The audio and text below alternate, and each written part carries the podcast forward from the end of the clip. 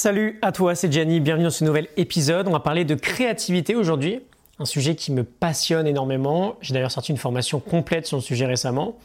On va voir ensemble 5 idées de l'excellent livre de Steven Pressfield. C'est un immense classique, c'est The War of Art, la guerre de l'art.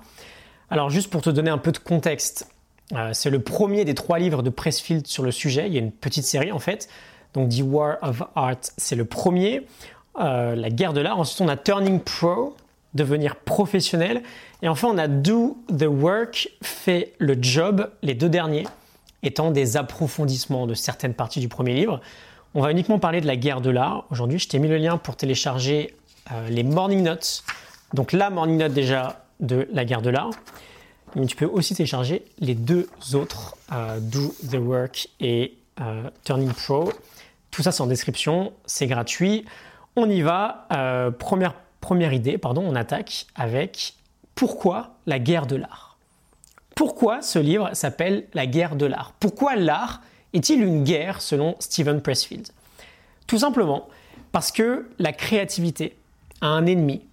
Euh, dès que l'on souhaite s'impliquer dans n'importe quel projet, dans n'importe quelle forme d'art ou de création, et on ne parle pas nécessairement de sculpture ou de peinture, hein, on peut parler d'écriture d'un livre, euh, d'entrepreneuriat, de créer une boîte, de créer une chaîne YouTube, de créer peu importe, de créer n'importe quoi. Euh, on a un ennemi principal auquel on se doit de faire la guerre. Cet ennemi, c'est la résistance. C'est la fameuse résistance de Stephen Pressfield. Il nous dit que ce n'est pas la création en elle-même qui est difficile. Ce qui est difficile, c'est d'avoir la discipline de s'asseoir chaque jour pour créer. Et donc, dès qu'on souhaite atteindre un objectif, vraiment peu importe lequel, on a un ennemi à l'intérieur de nous-mêmes qui va tout faire pour nous empêcher d'atteindre cet objectif. Et tu le reconnais sans doute, cet ennemi va prendre la forme de, euh, de doute, de peur, de procrastination, de perfectionnisme. Il va prendre la forme de euh, cette voix dans la tête qui va te dire que tu es mauvais, que tu n'y arriveras pas, que ce sera loin d'être parfait, donc ça ne sert à rien d'essayer. Et donc pourquoi la guerre de l'art Parce qu'on veut faire la guerre à cette résistance. On veut faire la guerre à la résistance. Si on veut créer, si on veut atteindre nos objectifs, on doit lui faire la guerre et tenter de gagner un maximum de batailles.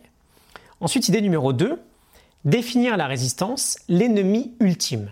Alors c'est assez marrant, on parle de la guerre de l'art là, mais on a aussi un autre livre très célèbre, écrit par Sun Tzu, qui est euh, anagrammique, je ne sais pas si ça se dit, de, de ce livre-là, c'est L'art de la guerre.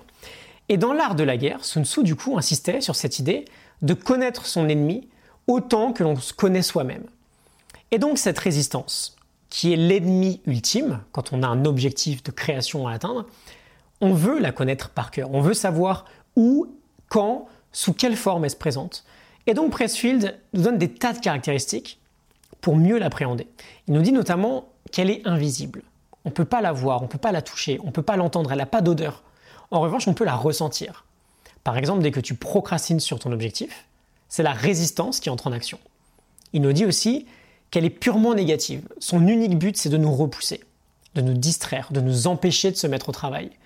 Il nous parle du fait aussi qu'elle est vicieuse, qu'elle est implacable, qu'elle est infaillible, qu'elle est universelle. Elle concerne absolument tout le monde.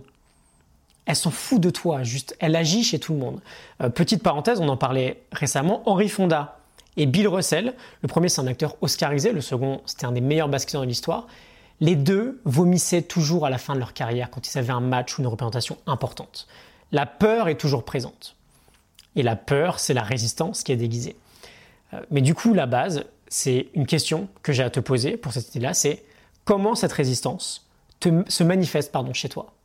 Euh, mets de la clarté là-dessus. Comment ton ennemi t'empêche d'atteindre ton objectif? Essaie de réfléchir à tout ça. Idée numéro 3, la solution pour vaincre la résistance, c'est de passer professionnel. La notion du professionnel est vraiment très importante chez Steven Pressfield. Dans un premier temps d'ailleurs, il nous parle surtout de l'état d'esprit du professionnel. Il nous dit que lorsqu'on a une idée en tête, on l'aborde trop souvent sous l'angle de l'amateur. Or, un amateur n'est jamais engagé à 100% dans ce qu'il fait. Alors que le professionnel transforme son art en objectif de vie parce qu'il n'y a plus que ça qui compte pour lui. Il se dévoue corps et âme dans la réussite de son projet. Euh, j'en parle évidemment beaucoup plus dans la formation. Euh, il y a aussi le livre supplémentaire Turning Pro qui y est dédié. Mais j'adore ce petit passage que je vais te lire. J'ouvre les guillemets. Le mot amateur vient du latin aimer nous avons tendance à voir l'amateur comme quelqu'un qui poursuit son rêve par amour, alors que le professionnel le fait pour l'argent. Je ne le vois pas du tout de cette façon. Selon moi, l'amateur n'aime pas suffisamment ce qu'il fait. Parce que si c'était le cas, il ne ferait pas la différence entre sa passion et sa vocation. Or, le pro aime tellement que lui est prêt à y dédier toute sa vie. Il est engagé à 100%, la résistance déteste que l'on devienne professionnel. Je ferme les guillemets. Quand on est pro, on ne se donne plus le choix en fait, on passe à l'action. Euh, la création, c'est plus un jouet. On en devient presque obsédé, dans le bon sens du terme. Et passer professionnel, c'est juste une décision que l'on prend avec soi-même et qui finalement va modifier complètement l'approche que l'on a de notre travail. On veut passer professionnel. Idée numéro 4, qu'est-ce qui change lorsqu'on passe professionnel? Pressfield nous dit qu'en réalité, on sait déjà ce que c'est que d'être professionnel, parce qu'on l'est déjà tous dans notre métier, dans le sens où on a une paye à la fin du mois, euh, on travaille pour de l'argent, on accepte d'être payé, on va au boulot tous les jours, on y reste toute la journée, il y a un enjeu important pour nous. On veut juste simplement retranscrire ces enjeux-là dans notre process créatif. Quand on passe professionnel, qu'est-ce qui change? Bah Justement, on est sur le pont chaque jour. On y est quoi qu'il arrive, que ce soit Noël, que ce soit notre anniversaire. On y reste toute la journée, on bosse pas juste 30 minutes et on arrête parce que on prend pas trop le truc au sérieux. On s'engage sur le très long terme, euh, il y a un enjeu extrêmement important pour nous, on accepte d'être payé pour ce qu'on fait. On s'engage aussi dans une maîtrise de notre domaine, on est engagé à progresser, on est engagé à viser l'excellence. Et on va finir avec une cinquième idée, qui est une différence remarquable entre l'amateur et le professionnel. Cette dernière idée, c'est que l'amateur attend d'être frappé par l'inspiration, alors que le professionnel se met au boulot quoi qu'il arrive. On a ce passage sur euh, William Somerset Maugham, un écrivain britannique du XXe siècle. On avait fait un épisode là-dessus, hein, je te le mettrai en description.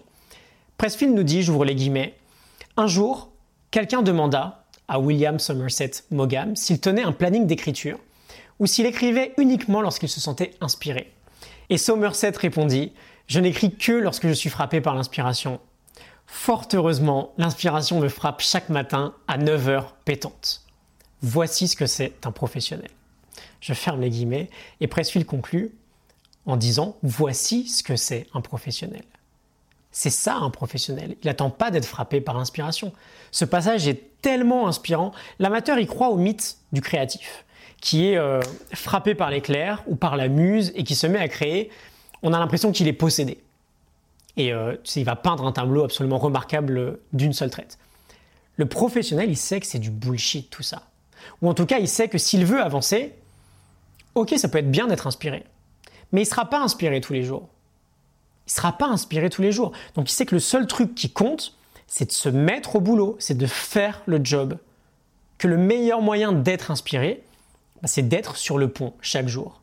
Et j'adore aussi cette idée parce que je l'ai précisément vécu durant mon challenge de 365 épisodes en 365 jours. Très franchement, je l'ai déjà dit, hein, durant toute l'année, j'ai dû avoir que 40 ou 50 jours où j'étais vraiment inspiré, vraiment motivé. Mais je me suis quand même mis à préparer un épisode chaque jour, que j'en avais envie ou non. Même s'il y a 200 jours sur les 365 où j'avais pas du tout envie. Mais c'est ce qui m'a permis de tenir ce challenge. Et c'est ce qui m'a permis d'être inspiré. Parce que l'inspiration vient avec l'habitude. Et on en revient aussi à ce qu'on disait au tout début de euh, cet épisode. C'est pas la création qui est difficile. C'est d'avoir la discipline, de s'asseoir chaque jour pour créer. Et donc pour le professionnel, l'envie, la motivation, l'inspiration, ce pas des variables qui entrent en jeu dans le passage à l'action. Parce que cette action de s'asseoir à son bureau a lieu quoi qu'il arrive. De la même manière que Mogam se mettait à son bureau chaque matin à 9h pétantes. Ok Donc 5 idées du livre extrêmement inspirant, je pense que tu dois le voir, de Stephen Pressfield, l'art, euh, la guerre pardon, de l'art. Tu as la Morning Notes en description, la fiche PDF que tu peux télécharger gratuitement, comme celle des autres. Turning Pro et Do the Work, ça fait 10 idées supplémentaires pour aller encore plus loin sur l'idée du professionnel et de se mettre au travail. Tu peux les télécharger gratuitement, je te répète. Je te retrouve très rapidement dans un prochain épisode. N'hésite pas à partager si ça t'a inspiré, si ça t'a parlé. N'hésite pas à t'abonner, à activer la petite cloche des notifications. Et je te retrouve très bientôt pour un prochain épisode. Salut